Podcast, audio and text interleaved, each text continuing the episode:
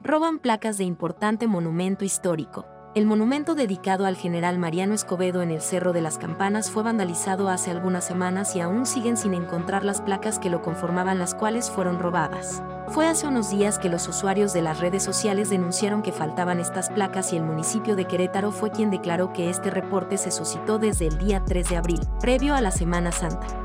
Han pasado 20 días desde el reporte y aún el monumento no ha sido restaurado. En estos casos, cuando hay un robo de estas piezas, estas son vendidas y fundidas.